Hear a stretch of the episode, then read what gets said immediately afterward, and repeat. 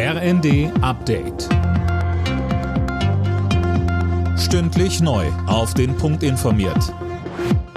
Ich bin Linda Bachmann. Guten Tag.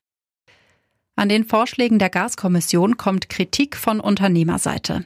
Der Bundesverband der mittelständischen Wirtschaft und der Zentralverband des deutschen Handwerks halten eine Entlastung durch die Gaspreisbremse ab März für zu spät.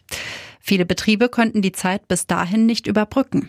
Ähnlich sieht das Ingrid Hartges vom Hotel- und Gaststättenverband. Es kann nicht sein, dass diese Unternehmen hier dann erst ab März von der Gaspreisbremse profitieren.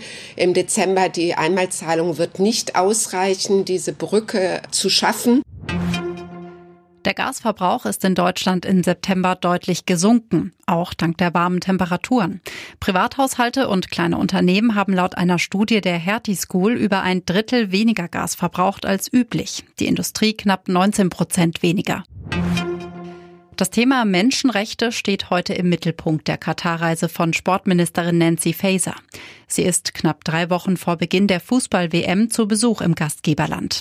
Am Abend hat sich Faeser bereits mit Gewerkschaftsvertretern getroffen. Sie sagte, Das war ein sehr interessanter, guter Austausch. Es wurde hervorgehoben, dass äh, sehr gute Gesetze auf den Weg gebracht wurden in den letzten Jahren und dass es jetzt darum ginge, diese natürlich auch mit Leben zu füllen.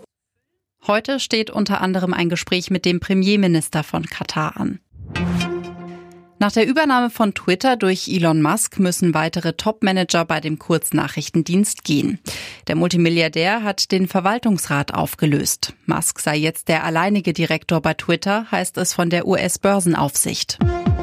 Alle Nachrichten auf rnd.de